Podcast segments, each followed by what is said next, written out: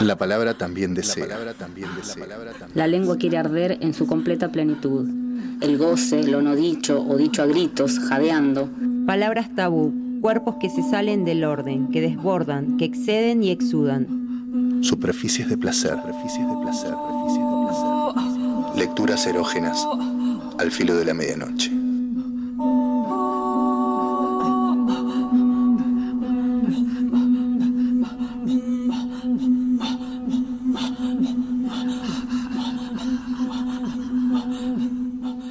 Bueno, en esta oportunidad para Superficies de Placer vamos a leer algo de Gioconda Belli que justo estaba, estaba siendo leída en Letras Estampadas. Letras estampadas por Radio Megafón. eh, donde escuchábamos la voz de Seba también, bueno, y De este, Jime, de Jime. de- de Jime también. Eh, y en este caso vamos a leer un fragmento de La Mujer Habitada, como dije recién, que dice así.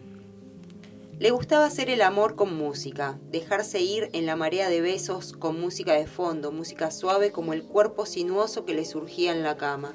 Era extraordinario, pensaba, como el cuerpo podía ser tan dúctil y cambiante.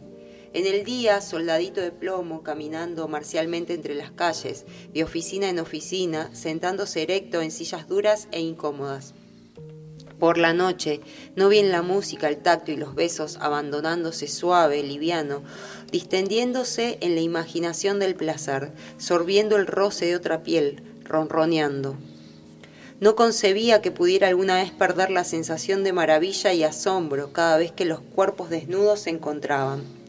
Siempre había un momento de tensa expectativa, de umbral y dicha, cuando el último vestigio de tela y ropa caía derrotado al lado de la cama y la piel lisa, rosada, transparente, surgía entre las sábanas iluminando la noche con luz propia.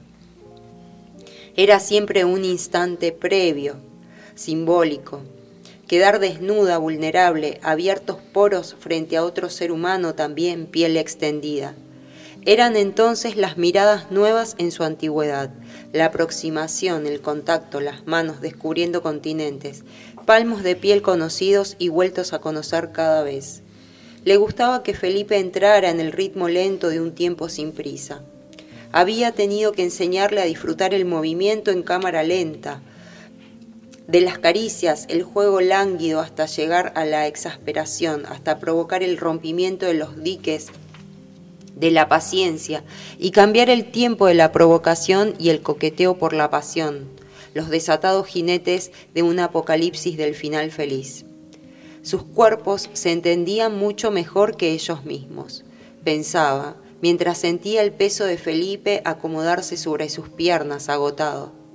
Desde el principio se descubrieron sibaritas del amor, desinhibidos y púberes en la cama. Les gustaba la exploración, el alpinismo, la pesca submarina, el universo de novas y meteoritos. Eran Marco Polos de esencias y azafranes. Sus cuerpos y todas sus funciones les eran naturales y gozosas.